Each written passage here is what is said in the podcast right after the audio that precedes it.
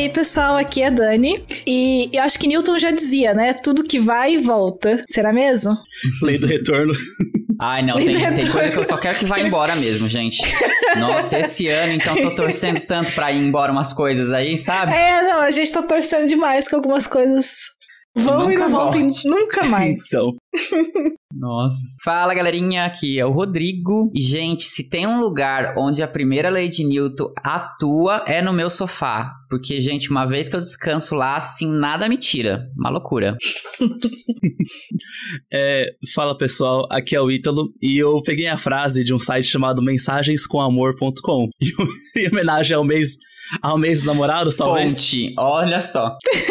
Fontes, fontes que o Physicast usa. Divulguem. Uh, só fica um detalhe que eu, eu vou fazer uma correção pra frase, porque a frase é: Por que Newton terminou o namoro quando disseram que amava com todas as forças internas? A resposta: porque ele sabia que a soma de todas as forças é igual a zero. Nossa, gente. eu, eu coloquei o internas porque não tá internas a frase e isso é importante.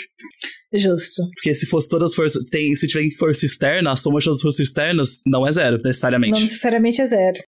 Uhum, ok. Corrigindo a frase, então fica a dica. Fica a dica, fica a dica pro pessoal do site aí. Que site que é, gente? Pelo amor de Deus. Mensagenscomamor.com. Isso, gente. Corrijam, gente. Tem, tem, tem, tem uma consultoria de físicos aqui dizendo, entendeu? De graça para vocês. consultoria gratuita. A próxima não vai ser mais. é a amostra grátis do Physicast. Mas, então, gente, é, como você deve ter percebido, eu já falar de Newton hoje, das leis de Newton. E esse é o primeiro episódio que a gente vai fazer de um revisitando o Physicast ou algo assim. É, porque se vocês ouvem a gente bastante ou é, procurar os episódios até lá no comecinho, vocês vão ver que já fez episódio de Leis de Newton. Só que isso daí faz muito tempo, já faz mais de três anos. E. E só pra Bom. deixar claro, as leis não mudaram de lá pra cá. É, não é uma atualização. não mudaram de lá pra cá. Mas o. A gente decidiu fazer. O Physicast mudou. O Physicast mudou bastante. Mas a gente decidiu é, regravar alguns episódios. Não regravar, mas fazer novas versões. Porque nós agora temos áudios melhores, estamos mais é, treinados em fazer episódios. Então esperamos que o resultado seja melhor. Mas o, o principal motivo é porque o áudio no começo era péssimo. Então a gente tá precisando. Só pra mais referência, o nosso, a gente fez três episódios de Deus de Newton. É, episódio 5, 6 e 7, que foram lançados dia 25 de fevereiro de 2019, 11 de março de 2019 e 25 de março de 2019. 2019. Mais de três anos atrás. Antes da pandemia, né, gente? Antes da pandemia. Nossa, Tanta coisa verdade, mudou de lá cara, pra cá. Olha, aí mudou bastante, né?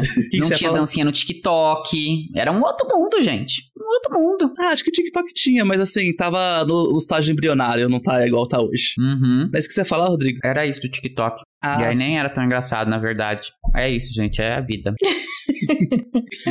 Mas então é isso, gente. Espero que vocês gostem desse episódio, falando das leis de Newton. E bora quebrar a simetria em um. 3, 2, 1.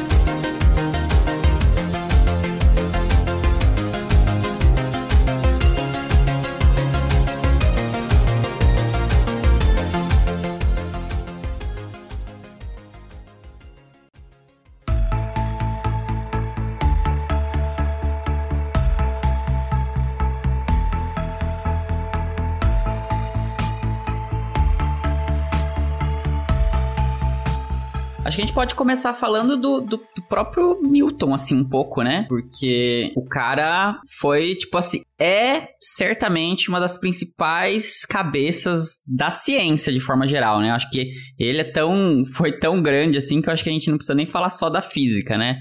É da ciência, né? Ele realmente foi. veio dessa época de, de, de criar as bases do que a gente entende como ciência, né? Entender algo não só como. Porque antes, é, como vem, né, da, dos antigos gregos ou dos egípcios tal, muito mais conectado com filosofia, né?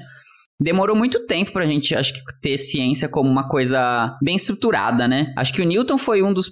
Na verdade, acho que Galileu, né? Galileu, teve alguns outros antes, né? Mas o Newton foi o cara que, cara, tipo, realmente falou: ó, isso aqui agora é ciência, assim, né? Isso aqui a gente leva a sério. E, e tanto que ele era absurdamente influente, né? No, no caso, no Reino Unido, de- né? Na, na época que ele viveu lá. Fo- Tanto que é um, ele é um Sir, né? Ou seja, o, o rei da época, ou rainha, não, não sei. Mas declarou ele uma pessoa acho que era tipo um, uma coisa de, de nobreza, né? Ser declarado Sir, não É sei, mas como é era... cavaleiro, né? Cavaleiro da É, o cavaleiro, né? É, eu não sei se é equivalente a algo da nobreza, mas enfim, né? Um cara que é, realmente ele, ele foi importante para a ciência, mas ele também foi importante para a sociedade da época, né? Ele fez bastante.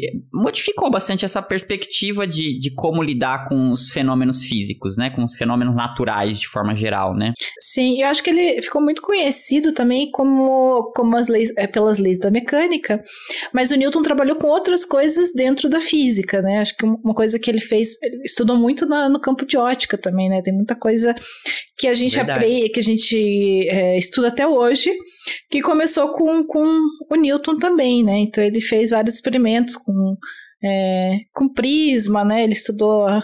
Ele defendia. é- Era o Newton que defendia a, teoria cor, cor, meu Deus. Era Corpuscular. o Newton que defendia a teoria cor. Ai, gente, deixa essa que vai soar engraçado, hein? Corpuscular. Obrigada, Ai, hein? não, não tinha que ajudar, não. Essa eu ia deixar ela sair sozinha. Então foi o Newton defendia a teoria corpuscular da luz.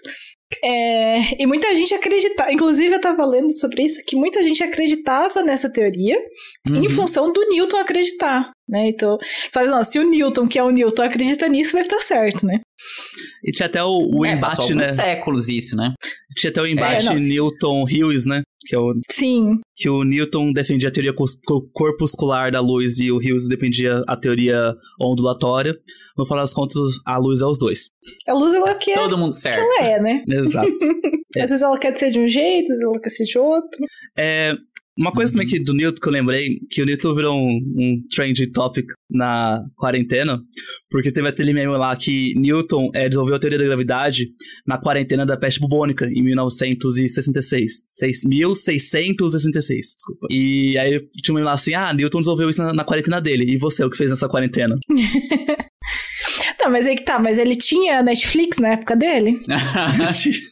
Quero ver se, produzir se eu não tivesse Netflix, eu sua mão. teria produzido. Exatamente. Se eu não tivesse Netflix, se eu não tivesse Instagram, eu também teria feito muita coisa interessante. Sim. É que também tem a questão de que o Newton também não tinha que trabalhar necessariamente, ele não trabalhava pra ganhar dinheiro, até onde eu sei. Muito importante isso, né? É, ele era, ele era de uma família rica mesmo, né? É, é meio que é normal, assim, pra s- vários cientistas famosos daquela época, muitos deles, eles não... é, ciência não era uma profissão no sentido de ganhar dinheiro. Era muita gente rica que tinha acesso, primeiro porque você ter acesso à educação a um nível acima de ler e escrever já era muito... já era muito. Mesmo ler e escrever já era Acho muito. que até ler escrever. É, exatamente, que já ler e escrever já não era todo mundo, né? Aí, então, pra você ter um acesso ainda mais superior do que isso, faculdade, assim, você tem que ser muito rico. É, e não precisa trabalhar, né? Trabalhar, eu digo assim, em outras coisas. Ele Sim. podia se dedicar à ciência, né? Ou você era rico ou você tinha um padrinho que te bancava, né? Das, duas, uma. Também tem a questão de que eles trabalhavam com física ou pesquisa, mas assim, eles não precisavam se preocupar com o salário, uma bolsa de, de mestrado deles. é verdade. Viver com uma bolsa de mestrado. Mas eu sei que a família. Eu tava lendo também que a família dele, a mãe dele, na verdade, né? Queria que ele cuidasse, que ele virasse fazendeiro, porque a, a família dele tinha fazendas e tal, né? E aí a mãe dele ficou viúva, e aí ela queria que o, o Newton assumisse a fazenda, né? Ele chegou a tentar trabalhar um tempo na, na fazenda. Não sei se traba, trabalhar. que fazendeiro que trabalha nem em dia, né? Administrar, né? administrar, né? Ficar lá mais falando o que, que as pessoas tinham que fazer, né? O que, que os funcionários tinham que fazer e tal, né? Mas ele não gostou de jeito nenhum disso, né? Aí depois que ele foi atrás de estudar em Cambridge e tal, né? Eu só Mas imaginei, acho que uma boa parte do. Ah, Pode falar. eu só imaginei agora o Newton com uma enxada. Tipo, Foi lá que ele encontrou a maçã, trabalhando na Mas roça. outra coisa que. Outra coisa que eu acho interessante do Newton é que ele desenvolveu muito. A maior parte, acho, do que ele desenvolveu em termos de física, ele desenvolveu quando ele ainda era bem jovem, né? Então ele. Isso é outra coisa interessante. De novo, não tinha Instagram, foi fazer ciência. não tinha TikTok pra fazer dancinha, né? Tava lá estudando. Tava lá estudando. Gravitação universal, né? Estudando não, né? Descobrindo. E, mas eu, eu acho engraçado que ele era uma pessoa também muito curiosa, né, em muitos aspectos.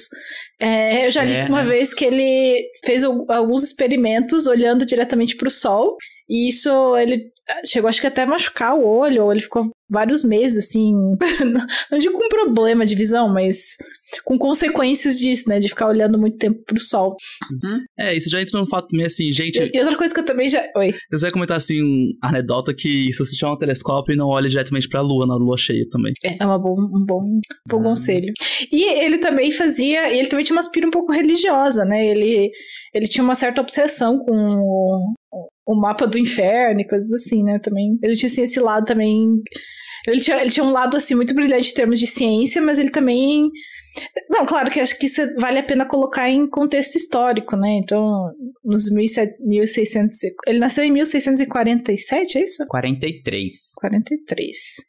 Também colocando um pouco em termos de uma visão histórica, acho que é, é compreensível, né, que nessa época a religião influenciasse bastante os trabalhos, né? Sim, com certeza. E falando um pouco das leis de Newton, as leis de Newton foi, foram publicadas por ele em 1637 e na obra, acho que é mais famosa dele, que é o Princípio, ou Princípio Matemático de Filosofia Natural, que aí ele lançou os fundamentos da dinâmica, que, é, que são a lei de Newton. A, o que explicou várias coisas, como simplesmente de marés, orbitas planetárias, e muito do que a gente, do que a gente aprende no, em mecânica no ensino médio e na faculdade no comecinho. É, né? Então, coisa que até hoje a gente estuda, eu acho que a maioria dos cursos de física que eu já vi até hoje, assim, em termos de graduação, sempre começa com Newton e daí vai.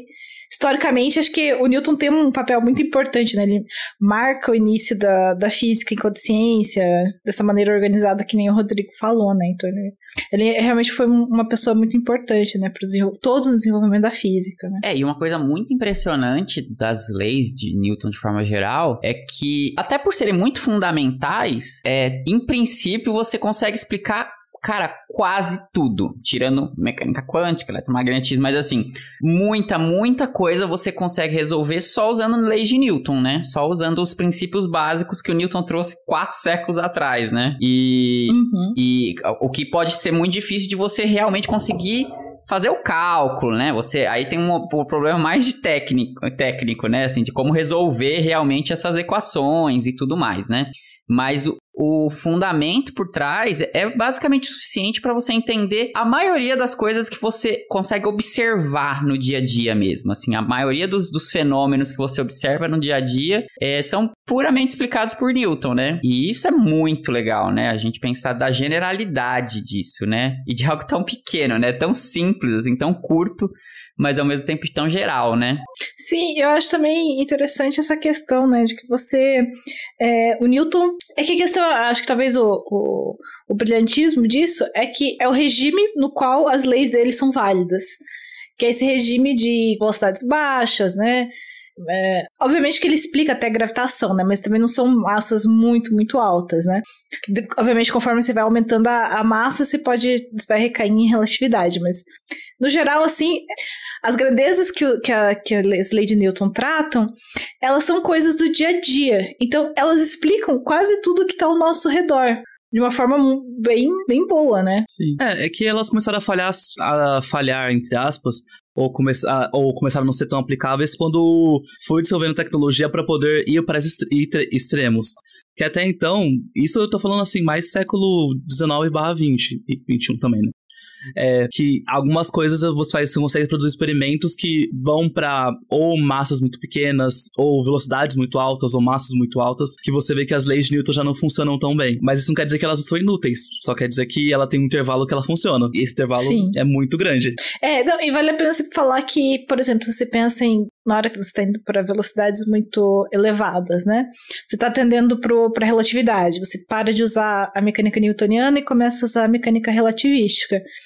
Mas não é que uma, uma coisa é separada da outra, né? mecânica relativística é um caso especial da relatividade, né? Se você vai para velocidades mais baixas, você vê que as duas teorias coincidem, né? Então não é uma Isso, coisa, não invalida a né? outra. Né? Sim. Uhum. É, e eu acho que a gente poderia falar. A primeira coisa que a gente poderia falar das leis de Newton é falar o que é uma força. Bom, força é uma grandeza vetorial, que quer dizer que ela tem amplitude, tem direção e sentido. É a frase clássica que você vai ouvir quando você vai falar de vetor, né? Que significa que a amplitude dela é a magnitude dela, o quão forte, entre aspas, ela é. A direção e sentido são para onde ela está apontada e que, senti em que sentido ela tá indo. Essa é uma coisa mais fácil de, de, mostrar visualmente do que falando, do que falando, mas e a unidade dela é em quilogramas vezes metros dividido por segundo quadrado ou também chamado de newton. Uhum. E a força é capaz de alterar o estado de um sistema de alterar o estado de movimento de um corpo, o que significa que quando você tem uma força aplicada num corpo, você pode fazer ou ele se movimentar se ele estiver parado, ou se ele estiver já em, em movimento, poder aumentar ou diminuir a velocidade dele. Ou... Uhum. É, eu acho interessante que é, Aí volta pra, pra filosofia um pouco, assim, a discussão, mas que a, ao mesmo tempo que as leis de Newton, que essa lei, né, de Newton da aceleração, da a segunda lei de Newton, ela é tão geral, como a gente estava falando, né, ela ao mesmo tempo ela é meio tautológico que a gente fala, né, que é uma coisa que se define em si mesma, sabe? Tem muita gente que fala isso, assim, né, tem muita uhum. gente que que critica né, as leis de Newton nesse sentido. Porque qual é a definição de força? A força é aquilo que você precisa aplicar para acelerar um corpo. E o que é aceleração?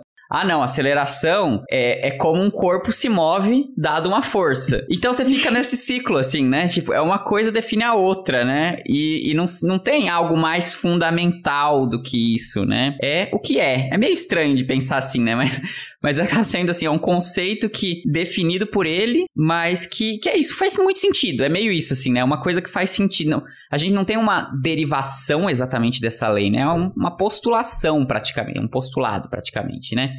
E então por isso que, que às vezes a gente não consegue ir mais fundo, né?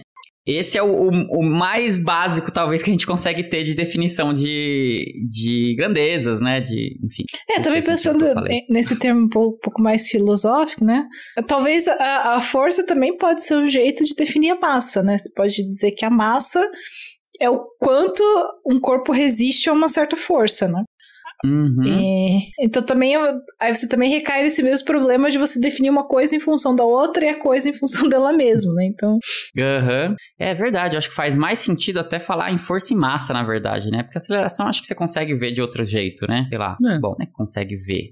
Bom. É, porque é, é, a aceleração é a variação de velocidade, né? Então você pode pensar. Uhum. Acho que você pode pensar independente de massa, né? É, independente de massa, independente de força, né? Você consegue só ir olhando uhum. onde uma coisa tá e você vê a sua aceleração, né? Isso é verdade. É, eu acho que é o conceito de massa, na verdade, que eu me confundi na, na, na, na nas ideias aqui. Mas é o conceito de massa. Isso, mas a argumentação tá correta. É. A lógica ainda fez sentido. A coisa uma é definida junto com a outra, né? Mas acho que é mais a força e a massa uhum. mesmo, né? Só que aí, por outro lado, a massa a gente tem coisas mais fundamentais. Tem coisa mais fundamental, tipo a massa do elétron, por exemplo, assim, né? Que é uma coisa fundamental. Será que a gente precisa da, da ideia de força para definir o que, que é a massa do elétron? Acho que não, né? Não, porque acho que se fosse ver uma você coisa, pode... usar força pra ver uma coisa do elétron, seria para ver a carga, né? Porque a massa é tão pequena. É, a massa do elétron você vê. É... É... Aí eu acho que entra mais no episódio que a gente fez sobre a energia de repouso, né? Energia relativística. Ah, sim, é. Uhum. Que é, você pensa que é. Eu acho que tem mais a ver com esse conceito do que. É, eu acho que tem. Uhum. no caso do elétron, você parte para um regime relativístico. não sei se, se a gente consegue falar isso só com mecânica newtoniana. Eu acho que é. sim. É porque... é, porque, se não me engano, ah. o espírito de Millikan pro elétron usa a mecânica clássica mesmo, né? Que foi assim que mediu historicamente uhum. a massa do elétron, né? Você tinha uma. É, gotícula, né? Uma gotícula de óleo e você uhum. aplicava uma diferença potencial bem baixa, tão baixa que aí você faz o elétron se movimentar, mas não em velocidade relativística. Sim. Nossa, mas inclusive eu já fiz, eu fiz esse experimento quando eu tava na graduação e ele é chatíssimo de fazer. Nossa, você tem que é, ficar né? olhando aquelas gotinhas assim. Primeiro você tem que achar um dispositivo que faça uma gota pequena o suficiente, né? Isso per se já é difícil. Aí depois você tem que ficar olhando aquela gotinha se mover, você tem que ficar contando dos quadradinhos que ela se move, é muito chato. Eu acho que o próprio Millikan levou anos para fazer experimento, né? Sim. É que se me engano, o principal resultado de Millikan foi definir a razão entre força e massa do elétron. É, isso, é, exatamente. Ele não definiu, eu acho, ele não definiu a, a massa, né? Ele definiu a razão entre a carga e a massa. É. Aí acho que com os experimentos, é. com os experimentos de eles definiram a carga e a partir da, da razão que já tinha do Millikan, você conseguiu determinar a massa. Uhum. É, então você vê como é difícil, né? Você, é, porque parece algo óbvio, né? Você falar o que, que é a massa, mas não é tão óbvio assim, né? Não é? Porque... Mas é que tá, mas será que realmente foge na, da questão da força? Porque na hora que você tá. Como é que ele, o elétron tá se movendo? É baseado na força elétrica, né?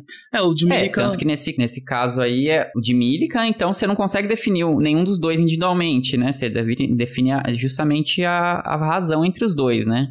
Até acho que pode voltar, na verdade, de um exemplo mais é, fácil. Pensar quando a gente vai se, nos, vamos nos pesar na balança. Que a gente determina nossa massa pela força também. A gente vê a. É calculada a força exercida na balança e a partir da força se calcula a nossa massa. Da força gravitacional, né? É a força gravitacional. É, então, mas eu acho. é, não, sim, isso é um exemplo do porquê você não. É, exatamente, você define a massa a partir do, do seu, da sua força-peso, né?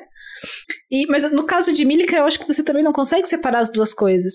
Porque você tá vendo o movimento da, do elétron, o que tá provocando o movimento dele é a força elétrica. Então você tá definindo a massa a partir da força. Sim. É, não, Uhum. de- Então acho que não tem como separar as duas coisas, realmente. não. É, e pra balança eu também acho que não dá, porque é, aí no meio você precisou usar a aceleração da gravidade da Terra, Da né? gravidade. uhum. Mas como é que você definiu essa aceleração da gravidade, né? De onde vem? Você precisa assumir uma força também, né?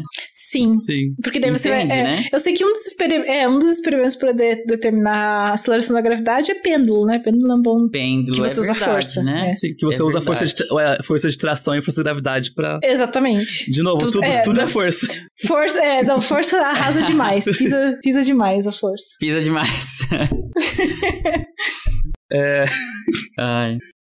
E acho- ah, um detalhezinho que a gente podia falar também antes de começar a falar das leis, que a gente filosofou um pouquinho, mas a gente falar um pouquinho de referenciais inerciais e não inerciais. É, prim- Boa. primeiramente, as leis de Newton, elas só valem em referen- referenciais inerciais. Referenciais inerciais são aqueles que ou estão parados ou estão se movendo em velocidade constante. É, e daí isso é uma coisa interessante, né? Acho que daí tem uma outra questão filosófica, né? O que, que teria parado em relação a quê? Exato. O velo- É. Isso é uma outra coisa que é, que é um desafio, né? Porque você pode pensar assim: ah, eu, por exemplo, agora eu tô gravando esse episódio sentado numa cadeira. Eu tô parada. Mas assim, tô parada em relação à Terra. Mas a Terra tá se movendo em relação ao Sol. É. E na verdade, Então, é. Pode falar. E na verdade a Terra não é se, não é referencial inercial porque ela tá se ela tá girando. Então ela tem uma Uhum. aceleração centrípeta, né? Tem uma velocidade. Sim. É que assim, a gente considera a Terra, a terra uma, um referencial inercial dependendo da escala. Se você tá querendo fazer medir alguma força numa escala tipo, de um quilo, a Terra é inercial. Agora, se você começar a aumentar muito a escala Certo. de velocidade ou até de massa, você não, não é mais tão inercial assim, não. É, eu, eu já ouvi várias vezes a definição de que um referencial inercial em relação a estrelas distantes. Sim. Isso é um, É, jeito né? de definir também, né? Então, Mas, Mas, também, assim, né? Como é eu- que você tá medindo pra saber se é um. é- essa é uma ideia, né? É, uma exatamente, ideia só. né? Mas assim, como é que você mede uma coisa e fala, ah, ok, essa coisa está parada ou movendo velocidade constante em relação àquela estrela Alpha Centauro, blá blá blá, né? uhum. Você não tem como fazer isso, né? Você não tem como medir isso. É, e isso já tem uma dúvida aqui, Dani. Já que você é a nossa Hum. especialista de partículas do grupo. nossa, que medo. Tecnicamente o universo também não tá parado, né? Ele tá em expansão acelerada.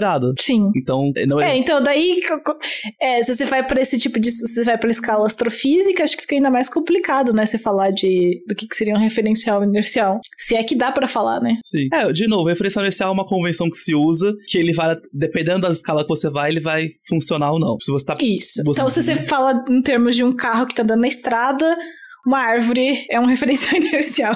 Sim, É um exemplo, né? exato. Depende, É, mas aí muito, vem um outro. depende é, muito do seu vem um ponto outro de referência. Vem um outro conceito. Ai, gente, hoje eu tô filosofando. Quando eu não tenho conteúdo, eu começo a filosofar muito, entendeu? Aí, Vamos lá.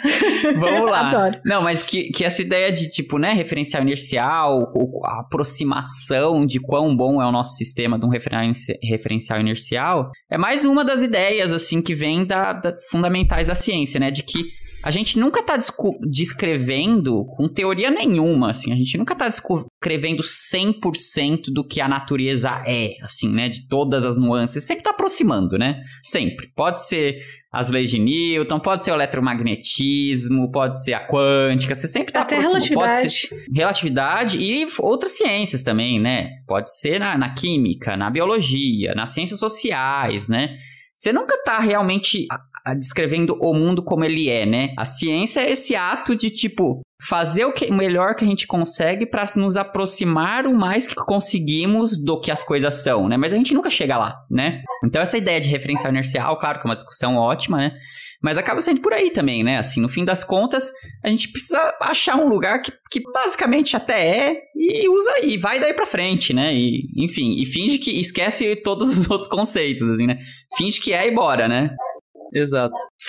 Sim, mas eu tenho, tenho um ponto em relação a isso que você falou, É. que é, a gente tá tudo a gente tá fazendo aproximações, né? Então, Newton é uma aproximação. A gente está aproximando para um referencial inercial, uma coisa idealizada. Mas vocês não acham muito lindo o fato que mesmo que a gente está falando de uma aproximação, a teoria é descrita matematicamente falando de uma forma simples. Claro, resolver Uhum. o problema é outra história, mas assim, a, a formulação matemática eh, das leis da mecânica são simples e elas escrevem muito bem os experimentos. Eu acho que isso talvez seja o que eu acho muito interessante do ponto de vista físico. Porque, obviamente, Uhum. você encaixar o mundo em modelos matemáticos uma coisa que, né, é uma certa quase pretensão da nossa parte enquanto físico, né? É. Mas ainda assim, eu acho muito interessante como a gente consegue aproximar essas. é, uma boa parte da física é aproximada por leis que são simples em termos de matemática. Elas não são tão Uhum. complicadas assim. E- mas assim, o, o conceito que tem por trás, é, por exemplo, das leis de Newton, do eletromagnetismo, de todas as teorias da física, eles são, embora você possa é, sumarizar eles em equações simples, eles são conceitos muito complicados. E é por isso que Uhum. leva muito tempo para você aprender, né? Então, é, uma pessoa que está empolgada aí para fazer uma graduação e sair assim com uma visão, vamos dizer assim, do básico da física, são pelo menos quatro anos aí de muito estudo para você conseguir. E ainda assim você vai sair realmente só com muitas coisas, você vai ter só uma noção, né? Para você realmente se aprofundar, você É. precisaria de muito mais anos de estudo, né? É, a gente arranha as coisas só, né? Assim, arranha o que se É sabe isso. das aproximações do que são as coisas, né? É bem o quão, o quão pouco que no fim das contas a gente sabe, né? Sim. Não, é, o universo é, é realmente assim, é, a gente não conhece praticamente nada dele. E acho que quanto mais a gente estuda e mais a gente desvenda, eu acho que a gente mais a gente percebe que na verdade a gente não sabe nada. É, né? É, eu ia fazer um comentário rapidinho, mas eu não sei se vai caber tão agora, que é falar uma coisa de referenciais não inerciais, é que quando você tenta aplicar a lei de Newton referencial, referencial não inercial, é, você acaba surgindo algumas forças que chamam de forças imaginárias, que elas aparecem porque você tentou aplicar a lei de Newton, mas elas não existem, não tem um motivo físico delas existirem. Que o exemplo clássico Uhum. é você no carro fazendo um movimento circular, você sente uma força pra fora, se não me engano. Ou Uhum. pra dentro. É, pra, Fora, pra, né? pra fora. Que Não. essa força, ela não existe. é, O que, mas ela tá aparecendo pra. Mas ela aparece porque você é um referencial não inercial, que é um carro acelerado. Outro exemplo é a Terra. Como a Terra tá sempre girando e ela tá, é um referencial inercial, é, se existem casos de. Existem forças imaginárias que, que, que aparecem, como acho que se não me engano, a força centrífuga, a força de Coriolis, e tem mais uma. Que uma delas é responsável, por exemplo, do porquê que furacões e tornados eles giram em um sentido num, num, num hemisfério e em outro sentido no outro hemisfério. Nossa, É, não sabia disso. Não sabia disso, não. Que é essa distância, assim, acaba, essa diferença de aceleração entre os eh, acaba trazendo esses efeitos. Não sabia. Então é isso. Então, se você pega um, um referencial não inercial, é, é aí que tá. Eu acho que a questão não é que você não pode usar a lei de Newton, é que você tem que usar com mais cuidado, né? Porque, por esse motivo, que você vai ter forças que não são reais. Sim. É, e assim, as- em termos é, mais práticos, entre aspas, do que, que seria um referencial inercial e não inercial, usando o exemplo do carro mesmo. Se você tá no carro que tá acelerando, é, você- se você colocar o seu referencial dentro do carro e indo com o carro, é um referencial não inercial, porque tá acelerando. Se você colocar um referencial lá de fora, um, um ponto de referência lá, a árvore que a Dani falou, aquilo, naquele sistema é referencial inercial, porque ela tá parada em relação ao carro. Acho que é o, um É, exemplo. e aí, como a física é a mesma, né? Assim, dos dois lados você descreve a mesma coisa, né? Só que aí, só que cada para descrever certo o que tá acontecendo, né? Você tem que usar os conceitos dos referenciais correspondentes, né? Sim. Uhum. É, bom, e falando um pouco agora de fato nas leis, que a gente meio que falou um pouquinho delas, a gente tá assumindo que você sabe muitas coisas, porque lei de Newton é uma coisa que muitas pessoas vêem na escola, então a gente não tá. Ah, por isso que talvez a gente possa estar sentindo que a gente tá pulando etapas. Porque também a ideia é de que o episódio não seja uma aula de leis de Newton, é pra, é pra falar sobre elas e pra falar sobre Newton. Uhum. Mas assim, se você se a gente for é, falar qual que é o enunciado da primeira lei de Newton, é que a primeira lei afirma que todo corpo que apresenta tendência de... Ah, desculpa, desculpa. Todo corpo apresenta tendência de permanecer em repouso ou em movimento retilíneo uniforme, caso a força resultante que atua sobre ele seja nula. Ou seja, usando o exemplo do, do Rodrigo do sofá, se ninguém fizer uma força para ele levantar, ele não vai levantar. E se você. Agora, se alguém fizer um bolo de chocolate, entendeu? Despender uma força nisso, colocar na mesa, aí eu talvez considere levantar. Aí vai ter a força de vontade. Aí, exatamente. Vai precisar de outra força não inercial aí, né? A minha força de vontade.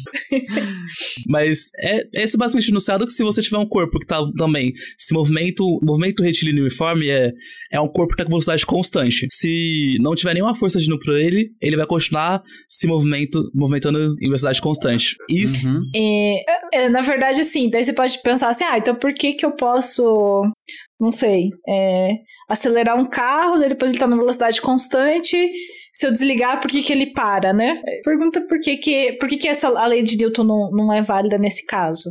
É porque você não está considerando algumas forças, né? Então, no caso, por exemplo, do carro, é importante que você leve em conta que existe um atrito entre a roda do carro e a estrada. Essa força de atrito faz com que a força sobre o carro não seja nula, né? Ela existe uma força que está parando esse carro, né? Que está desacelerando esse carro. Então, isso é um exemplo do porquê que, nesse caso, o carro vai parar.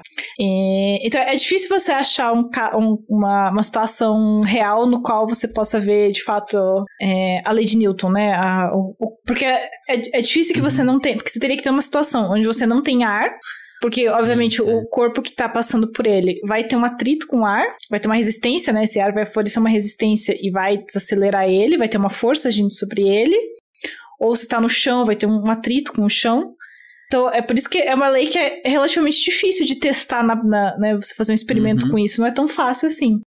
É, e mesmo se estiver num é. vácuo, ainda vai ter atração gravitacional, por exemplo, que é uma força agindo. Sim, sim. É, é mais fácil que estar parado, né? É. É, mas é, é tem algo, é, isso daí, tem uns casos que você consegue ver mais, né? Sei lá, se estiver andando de patins, por exemplo, né? Assim, se for um patins bom, ou sei lá, estiver patinando no gelo, né? Você só ficar quietinho, paradinho, né? Você vai, você vai indo, né? Bastante tempo, né? Justamente porque o atrito é bem Sim, ou você pode né? pensar numa... É, eu acho que é, é mais fácil você também fazer um experimento com uma distância pequena, que na distância pequena daí a, essa, esse efeito de resistência do ar vai ser menor, né? Não vai ser tão pronunciado. É, eu acho que um exemplo uhum. clássico que, eu já, que é muito normal professores levarem em sala é aquele disco muito polido que você faz girar, aí você vê o efeito o efeito de resistência, assim, de perda de movimento por resistências, é bem mais uhum. sutil e você vê devagarzinho ele desacelerando. Ele ainda vai desacelerar uhum. porque você não tirou 100% de qualquer tipo de resistência, mas você fica fazendo. Ele fica girando por muito mais tempo. Sim. Ah, e uma uhum. coisa, a, a lei de Newton, é, a primeira lei de Newton, ela tem uma, uma implicação importante na hora que você está dirigindo. E no porquê que você tem que usar cinto de segurança. Verdade, né? Verdade. Boa. Porque numa colisão, Legal. obviamente, o carro vai. Né, imagina você tá andando de carro, o carro bateu, né? Sofreu uma colisão. Esse carro vai parar quase instantaneamente, mas seu carro, você que está dentro do carro vai, vai obedecer à lei de Newton. Você estava uhum. numa velocidade constante, o seu corpo vai tender a continuar nessa velocidade constante. Só, só que agora, em vez de estar tá indo com o carro, você vai voar para fora do carro. então, Physicast alerta, usem cinto de segurança. Sim. Nossa, é verdade, né? Tipo, é que nem também é parecido com o que é o, o, ônibus, sei lá, quando você tá, quando acelera, né? Que vai todo mundo uhum. para trás, né? É isso, porque a força, você tá desconectado do ônibus ou do carro, né? Então a força tá sendo aplicada sobre uhum. o carro, sobre o ônibus, não sobre você, né? Então, Exatamente. se você só ficar lá paradinho, você, você cai para trás, né? Sim. O casco lá, o motorista, o motorista do ônibus dá uma freada e você cai no chão. É. Exatamente. É, lei de Newton agindo aí. Lei de a inércia, inércia agindo. Bom, e a segunda lei de Newton é que a mudança no movimento de objeto é proporcional à força que é aplicada nele.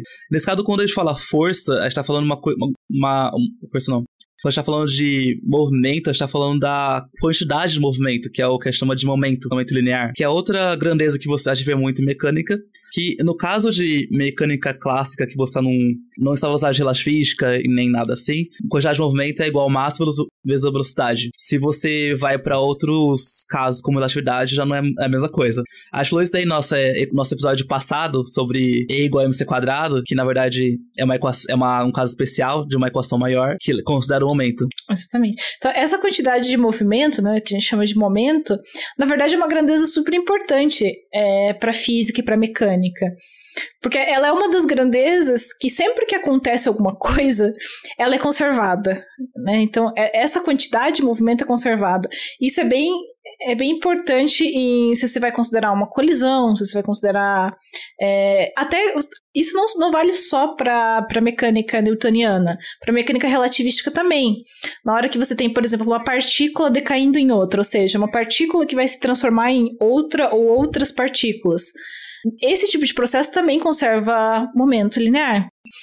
Então, isso também é uma coisa assim que, junto com a energia total do sistema, é uma coisa bem importante, né? Então, o que a lei de Newton, um jeito de pensar na lei de Newton, é que a força é a variação dessa quantidade de momento, né? Sim. É, isso daí que a Dani falou é um, é um muito importante, que várias aulas de física você repetindo isso várias vezes até ficar na sua cabeça, que sempre tem conservação de energia, conservação de momento. Sempre. Isso assim, Quer acertar a questão de física, conserva o momento. Exato. Às vezes o que você pode errar é o que você considerou algum momento que você esqueceu, mas tem que conservar. É, ou você colocou coisa que não tinha. É. mas é, outro jeito que a gente vê também a lei de Newton é aquela clássica, né? Força é igual massa vezes aceleração. Que é... Isso. E se você escrever algumas coisas, momento, igual eu falei, é massa vezes velocidade. E a variação da velocidade é a aceleração. Então, as duas equações se igualam nesse sentido. Sim, mas aí a gente tem que fazer um, um, adendo, né? Que essa, essa equação é super conhecida, né? Se qualquer. No ensino médio a gente vê ela muito, né? F igual a MA, força igual a massa vezes aceleração. Mas isso, de novo, é um caso específico da, da, da, aplicação da segunda lei de Newton. Porque implicitamente o que você está considerando nesse caso é que a massa é constante. Porque para fazer esse raciocínio que o Ítalo falou, então você é, você considera que a massa é constante, então você considera que a única coisa que está variando nessa equação é a velocidade. Então, na hora que você varia, essa variação de velocidade é o que a gente chama de aceleração. Aí você recai nessa equação, que força é massa vezes aceleração. Mas é importante a gente pontuar aqui que isso não é verdade no caso que a massa varia. Dá um exemplo, Ítalo, de, uma, de um sistema em que a massa varia. Muito bom, adendo, Dani. E um exemplo é um foguete. Um foguete, uhum. ele tem a massa variando dele, que conforme ele vai sendo decolorado, decolado, ele vai desacoplando pedaços deles, e esse desacoplamento faz com que a massa do foguete mude. E essa mudança de massa é um dos motivos porque o foguete consegue escapar da nossa atmosfera. Uhum. Que aí, se não me engano... Vai gastando um do... combustível também, é, né? É, e vai gastando combustível também. É, a queima do combustível também faz uma grande diferença. Você pode, pensar, você pode até pensar num caso assim, mas não quer pensar no foguete, é, é um exemplo que, assim, o, meu professor sempre dava na aula, é você pensar num caminhão que tá carregando areia, só que tá a, essa areia tem algum buraquinho que ela consegue escapar, né? Então, tá, conforme ele vai andando, a areia desse caminhão vai diminuindo. Isso também é um exemplo que a massa tá variando, então você não poderia aplicar nesse caso, nesse caminhão, aquela força F igual a MA. Você teria que considerar também a taxa com que essa massa tá, tá variando. Aí sim você teria a expressão correta para a força do que está é, relacionando a força com, com a variação de momento do, do caminhão. Sim. É, você vai cantar a musiquinha, Dani? Qual? Ah, não, eu não, não, sei a letra. Mas eu, eu sei que o Rodrigo e o Ítalo sabem. É verdade, né? Seu tá... foguete tipo NASA saindo da atmosfera. Tem turbina nessa raba e agora ninguém me pega. Isso aí, gente.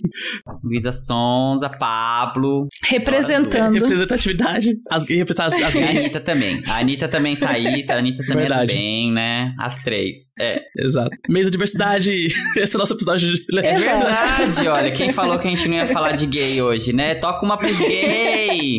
Toca uma pros gay. Já LGBT. Perfeito.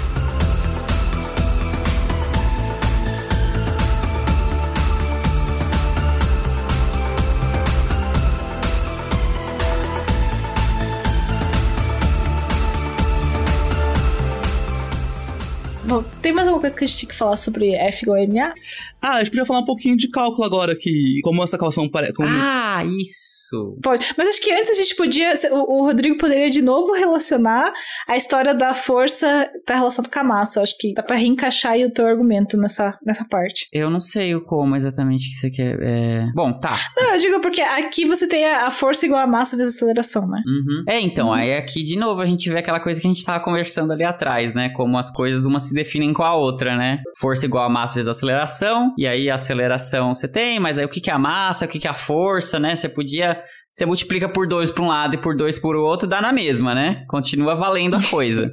Então, como é que se define exatamente o que, que é a massa, né? É uma, uhum. enfim, é uma questão que fica, é, então, fica menos, é, fica, fica mais aberta, né? Você não tem uma definição tão clara. É, falar assim, por exemplo, de que a gente falou da balança, por exemplo, aqui no F igual a MA aplica bastante, porque quando você está na balança, a balança vai medir a força, é, então você tem um F, e você tem a aceleração, que é a aceleração da gravidade, que é aproximadamente 9,8 metros por segundo ao quadrado. Então, pegando a força e dividindo pela, pela aceleração, você tem a sua massa. Uhum. Isso é uma aproximação porque você está assumindo que a sua gravidade, a aceleração da gravidade é um valor. Se você fosse medir, tem um intervalo de incerteza Não, mas como é que você tem a força, as Tipo, o que é, que é a força da, na balança, assim? Se eu não me engano, vai precisar eu... de outra coisa, né? Assim, aí no caso, sei lá, uma mola.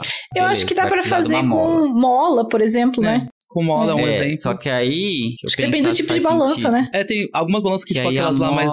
Aquelas mais antigas que tem um. Que quando você sobe nela, sobe uma alavanquinha e você tem uns, uns pesos, e conforme você vai movimentando os pesos, você acha um valor certinho para que entre equilíbrio. Uhum. Eu acho que a mola é uma boa, né? Porque aí você sai de peso, assim, né? Você usa uhum. outra. Você usa outra. Que, que nem essa, essa com outros pesos, você acaba caindo na mesma coisa, assim, né? De novo é peso, de, enfim. Sim. Mas aí a mola não, né? Já é realmente uma outra coisa, né? Que você vai ter que olhar pro, pra força aplicada na mola, que é, que é o deslocamento, é proporcional ao deslocamento da mola, né? Que é a lei de Hooke, do, do inimigo do, do, do, do Newton, né? Mas. de uma das tretas, das muitas tretas do Newton, que ô homem que brigava, A gente chegou ao ponto onde tem fofoca. Nós podíamos fazer um episódio de... Chegamos no ponto bom. A gente podia fazer um episódio de fofocas da física, né? Podia, podia né? Só... Porque tem muita. Isso a gente não tá nem falando da, da fofoca do nosso departamento, não estamos nem chegando nesse ponto. É. Se chegar nesse ponto aí que... Né, fofocas históricas, né? fofocas históricas. Mas enfim, mas... É, mas é, é, realmente, eu acho que essa coisa de usar uma balança, você é uma definição, né? Você é um jeito melhor de, de começar a falar de força, uhum. né? Acho que vem daí mesmo, né? Sim. E... Mas é, eu acho que a interpretação da, da segunda lei de Newton é isso, né? Que você pode, se você pensar em definir a massa a partir disso, é pensar o seguinte: se eu aplico a mesma força em dois corpos e um deles começa a variar, a, a, variação da velocidade de um deles é maior do que a do outro, significa que esse é mais massivo que o outro, né? Então esse é um jeito também de definir massa. É, relativas, pelo menos. Ou você pode pensar do contrário, né? Se você pega, é, a, se, se, você assume que você sabe o que é massa, força vai ser aquilo que você aplica para medir a variação de velocidade, né? O contrário. Mas assim, eu acho que não existe uma coisa que isso é certo ou isso é errado, né? Os dois jeitos são, são válidos. Uhum. E aí você falou, estamos falando o episódio inteiro já, né? Mas de uma coisa que vale a gente trazer que é, é a gente está falando das variações, né? Ah, o quanto que varia o momento, o quanto que varia, que, né? varia a velocidade ou a própria massa mesmo, né? E aí o Newton, tão brilhante como foi, ele, ele é físico, né? Assim, ele queria entender as coisas da física. Só que ele precisava dessas ferramentas matemáticas para descrever essas ideias, né? Porque a gente está aqui falando elas, mas quando você vai pôr, pôr no papel, você, você, precisa usar uma descrição matemática, né? Assim que a gente um formalismo, fazer, né? né? Um formalismo, exatamente. É. E aí, ele precisava disso, tava lá em 1600 e pouco, não tinha. Aí ele falou: ah, gente, fazer o quê? Vou ter que inventar o Tava cálculo. no meio da peste. Vou, é, vou ter que inventar o cálculo diferencial. Sabe, cálculo, aquela matéria que, que todo mundo ou já passou e sofreu, ou já ouviu falar de que, meu Deus, quando chegar no cálculo na faculdade, ai, que difícil. É, é meio, é meio, meio complicadinho mesmo. É meio complicadinho. E, e aí, o cara, aí o Newton, o que, que foi? Né? Ele precisava de algo, e, e as principais cálculo é muito mais amplo que isso, obviamente, né? Mas os primeiros, as primeiras ideias que a gente aprende sempre em cálculo são essas ideias de cálculo diferencial, né? Que é você olhar para as taxas de variações das coisas, né? E para a gente conseguir definir isso bem, ele precisou trabalhar com um conceito bem abstrato assim da matemática, que essa é uma noção de algo infinitesimal, né? E essa ideia de infinitesimal, então, é a gente falar com conseguir lidar com as coisas de, de forma como elas sendo tão pequenas que você consegue basicamente tomar uma média ao longo do caminho e ir facilitando as suas contas, né? E é, então as ideias de cálculo, né, surgiram boa parte delas junto com Newton nesse mesmo livro, né? No mesmo livro que ele traz as, as leis de Newton, né? ele traz essas ideias de cálculo. No caso dele, é muito diferente do que a gente faz hoje, né? Hoje a gente usa é, umas expressões muito mais simples, né, para fazer o que ele já fazia. Ele usava muita geometria, na verdade, né? No, no os livros do, do, cálculo, de, do Newton, tem muita geometria envolvida, né, para conseguir fazer aquilo que a gente hoje consegue. A gente tem outras ferramentas que foram desenvolvidas depois, né? Mas as ideias veio do Newton. Então o cara era tão assim, era tão pouca coisa, né? Que ele falou: ah, gente, tá aqui, né? Tô entediado, deixa eu criar o cálculo também, né? Não tem Tô nada precisando. pra fazer. Tem nada pra fazer, não tem o TikTok, não tem o Instagram, a gente vai criar o cálculo para poder criar as leis de Newton, né? É uma coisa tranquilinha, né? De boa, de boa, cara. Não, de boa. Eu acho que o, essa questão do infinitesimal entra no, numa das frases favoritas de, de todo físico. Um intervalo tão pequeno quanto você queira. Coisas que a gente é. mais ouve no curso de física. Sim. Isso e vamos aproximar para um oscilador harmônico. Se o papagaio aprender a falar isso, eles dão diploma. e conservação de energia aumenta. E momento outra coisa. Ganhou mestrado. Vai ganhar mestrado, isso. É... Meu Deus. Mas falando um pouco de cálculo, uma coisa que é curiosa, que exercícios mais simples de física, de mecânica, fala muito assim, ah, desconsiderando a essência do ar, desconsiderando isso ou aquilo, faça tal equação ou resolva tal exercício. E isso é uma coisa que, a, que as pessoas às vezes fazem piada, né? Você considera tudo, né? Só que quando você começa a considerar essas coisas, a equação, a dificuldade das equações aumentam muito. Por exemplo, a resistência do ar, ela é proporcional à velocidade ao quadrado, se eu não me engano. Não, a velocidade mesmo, eu acho. A velocidade mesmo. Então, quando você considera ela, você tá, em vez de virar uma equação simples, F igual a MA, vai ter um termo ali que vai fazer virar uma equação diferencial. Bom, já sempre foi uma equação diferencial. Uhum. Só que uhum. antes era uma equação diferencial que era facilmente resolvível. Agora tem um termo ali que não vai ser tão fácil resolver. Uhum. É, qualquer tipo de. de é, é, qualquer tipo de, de, dependência com velocidade que você coloque, o negócio começa a ficar muito difícil, né? Isso até, é. eu acho que em termos de, de você colocar alguma dependência, eu acho que essa da resistência do ar é até uma das mais fáceis, se para pensar. Sim, porque é uma dependência uhum. linear, né? Porque é só velocidade. Se você faz velocidade é. ao quadrado, aí já fica um pouco mais complicado. Isso. É, aí já complica. É uma equação diferencial não linear, além de tudo, né? Sim. Uhum. É, e exatamente. Dependendo. Tem outras coisas que às vezes você vai colocar uma integral também no meio, né? Aí vira uma equação integro diferencial, né? Então dá para complicar muito dependendo do, do, efeito que você vai incluir no meio, né? Sim. Sim. Por isso que geralmente a gente fala para desconsiderar, porque no fundo, se você entender bem essa parte de mecânica, como é que ela funciona, no caso mais idealizado, isso já vai ajudar você a construir o conhecimento que você precisa para generalizar isso. Então, no fim das contas, essas situações bem básicas, elas já carregam consigo muito significado, né? Elas já carregam muita física uhum. por trás. Sim. É, acho que ficou brincando lá do papagaio, mas assim, um dos conhecimentos mais importantes de fazer física não é fazer conta, é entender o que a conta significa e entender também até onde você precisa fazer conta, muitas vezes. Até onde você pode fazer uma aproximação.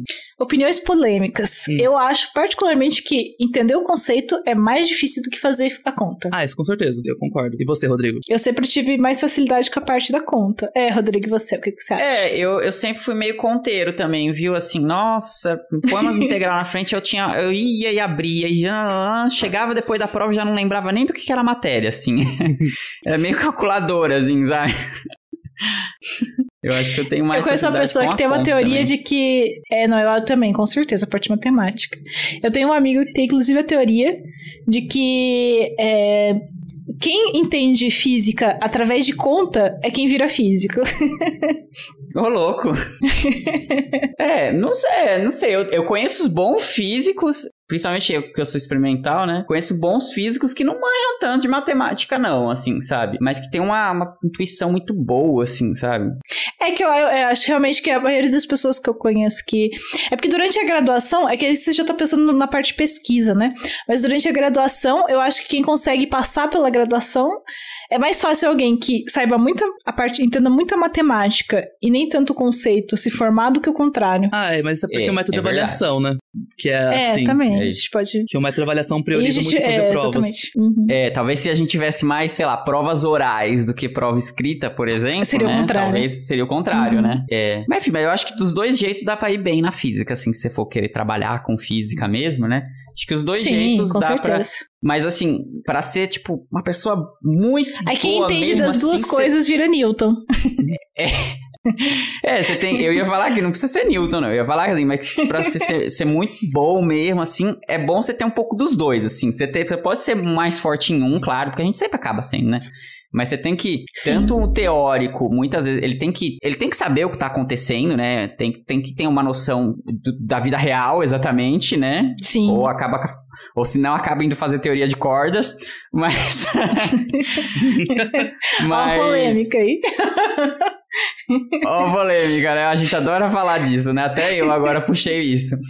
Mas, e o experimental também, né? Ele tem que saber o, um pouco de conceito de, de, descrição matemática, porque senão ele não vai, vai ficar só na tentativa e erro, assim, né? Você tem que saber uhum. para onde ir, né? E é isso que a matemática te dá, te dá, te dá o, o, o, razoável, assim, né? Você consegue, a partir das equações, Sim. entender o que, que é razoável esperar no seu, seu experimento, né?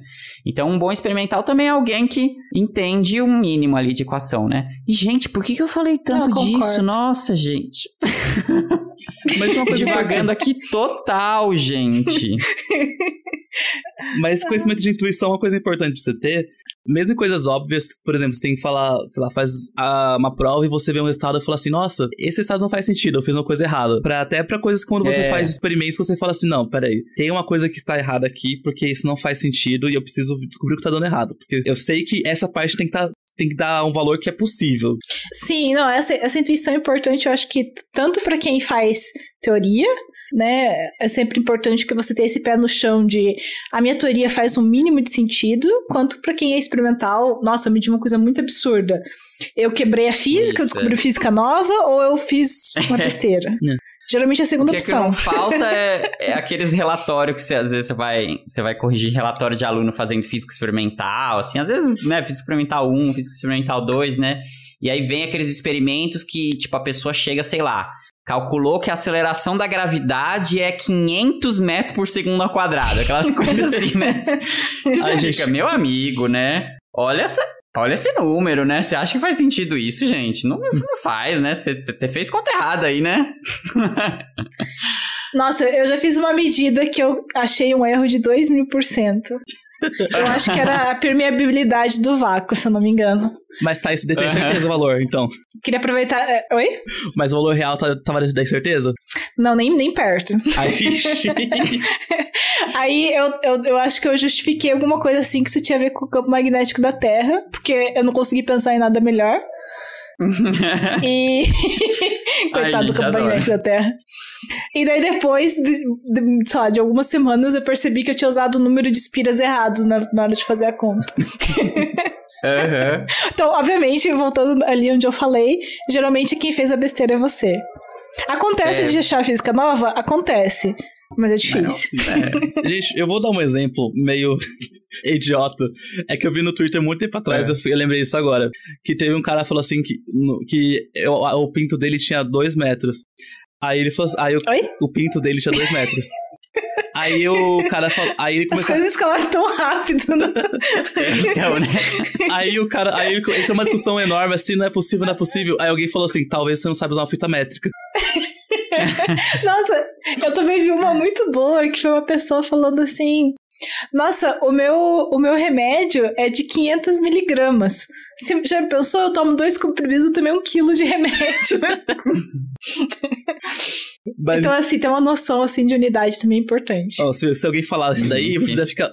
Alguém fez esse experimento de medir um órgão e deu um valor muito absurdo, você fala: olha, eu não acho que seja desse tamanho, talvez seja um erro na medida experimental. Se questionar é uma parte importante de ser cientista, eu acho. ai, ai. É. Eu já dizia um professor, eu tive um professor de física 1 na, na graduação, né? Que ele falava uma frase que na época me irritava muito, mas hoje faz mais, bem mais sentido, né?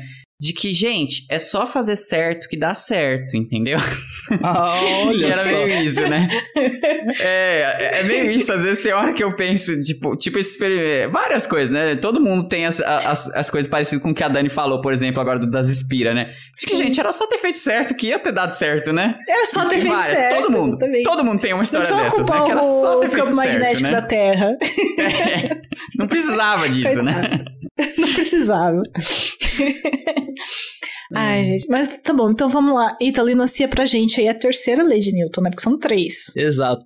A terceira lei de Newton explica um caso que se um corpo, caso o corpo A aplique força sobre o corpo B, o corpo B produzirá sobre o corpo A uma força de reação de massa igual, de intensidade igual, só que direção oposta, que é o caso da lei de ação e reação, ou lei do retorno. lei karma. Eu acho que talvez essa seja uma da, seja a lei mais difícil de entender, assim. É, da, da, minha experiência ensinando leis de Newton, eu acho que é o que as pessoas têm mais dificuldade, assim, de, de aprender. Uhum. Eu tenho essa impressão, não sei se vocês concordam comigo. É, é, acho que sim, né? Acho que sim. Mas ela, mas ela não é tão difícil também, no fim das contas, né? É só, sei lá, você dá um soco numa, na parede por exemplo. Tá na dúvida, né? Dá um soco na parede. Vai doer? Vai doer porque tem terceira lei de Newton envolvida, entendeu? A parede também deu um soco na sua mão. É isso, né? É simples Esse assim. foi o né? melhor exemplo que eu já ouvi na minha vida. Mas é, exatamente, é isso, né? É, é, literalmente isso, não tem nem, não é nem só brincadeirinha, né? É exatamente isso, né? Quando você tá empurrando alguma coisa, né? Você consegue, você sente algo na sua mão também, né? Porque é essa reação, né? É essa reação fundamental que todas as coisas têm, né? E é bem bizarro você pensar assim, Sim. né? Por quê, né? Porque tem coisa que só é, mas quando você para pra pensar o porquê, eu não entendo o porquê. Sabe? Sabe, você acha que eu não entendo o porquê é, né? Porque se, eu acho que se não existisse a terceira lei de Newton, o mundo seria muito esquisito. Você já pensou você bater na parede e a parede deformar, mas é sua mão não? sei É. lá, aí você poderia, É, eu- sei lá, bater o seu carro e, tipo, destruir o muro e não acontecer nada com o seu carro. Mas aí quem que É. seria o privilegiado que não sofreria ação? Eu acho que podia, na verdade, voltar só um pouco. Como os carros É. andam, como a gente anda, é por força de ação e reação. A gente empurra o chão pra trás e o, pão, e o chão empurra a gente pra frente. Se não tivesse essa Aham. força de reação pra empurrar a gente pra frente, a gente não ia andar. Exatamente. É, e pensando até no carro batendo na parede, você pode pensar também de que é, que é uma questão de referencial, né? Porque aí quem que tá movendo, né? Uhum. Você pode pensar É, que é a parede que tá indo em direção ao carro, Porque- né? Exatamente. Então seria ela que não iria amassar e o carro amassar, né? Então eu acho que por É, consistência de, exatamente. de referencial a gente precisa disso, né? É, exatamente. exa- é- Esse é um bom ponto, né? Porque é, é o ponto do referencial, né? Porque você sempre pode trocar o referencial e inverter, né? Se você tem uma coisa que diz assim, por exemplo, eu tinha dado exemplo da, da árvore no começo do, do episódio, né? Um, uma árvore e um carro.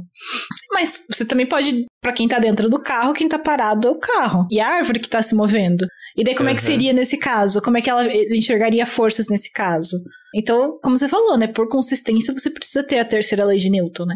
Outro exemplo da terceira lei de Newton é se você tá num barco e tem as hélices, você tem um motorzinho que gira a hélice, o motorzinho faz da água se movimentar e, e a- e a- e essa movimentação da água que vai fazer o carro ir pra frente, vai ter uma força de reação da Uhum. água. Senão o barco ia ficar se não tivesse força de reação, o barco ia ficar parado. Interessante a gente pensar também, né, que apesar de essa lei ser muito geral, vale em praticamente todos os casos, tem um, tem um tipo de fenômeno específico onde ela não é sempre válida, que é o, é o eletromagnetismo. Na eletrodinâmica, você tem, dependendo da, da, da, da relação de movimento entre as partículas, né, entre partículas carregadas, você consegue ter uma delas aplicando força sobre a outra e não ter a reci- reciprocidade disso, né? Porque o, o magnetismo, em particular, ele é, ele é um pouco é, bizarro, assim, nesse sentido, né?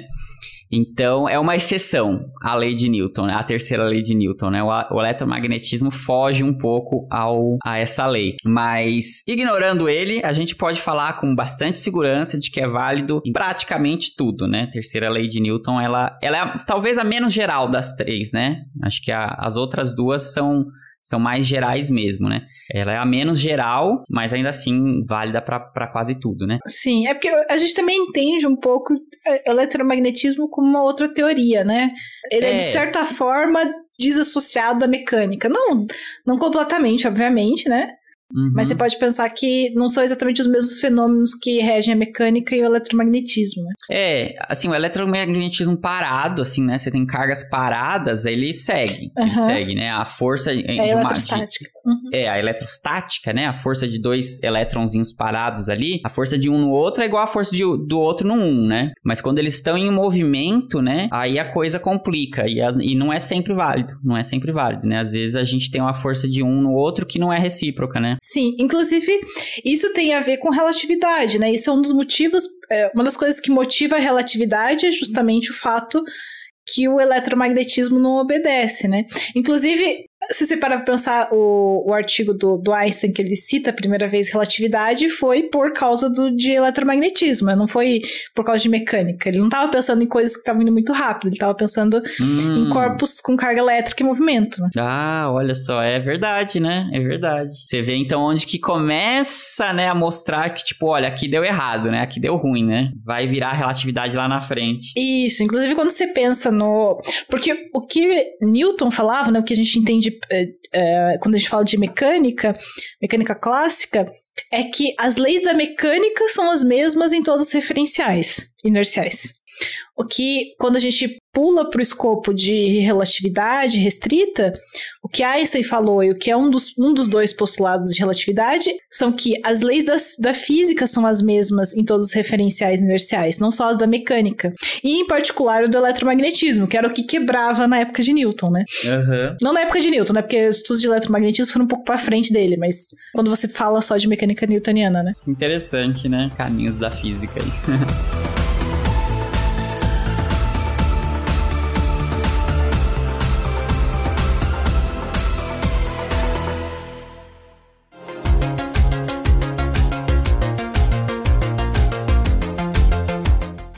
Então, gente, esse foi o nosso episódio sobre as três leis de Newton, que filosofamos bastante.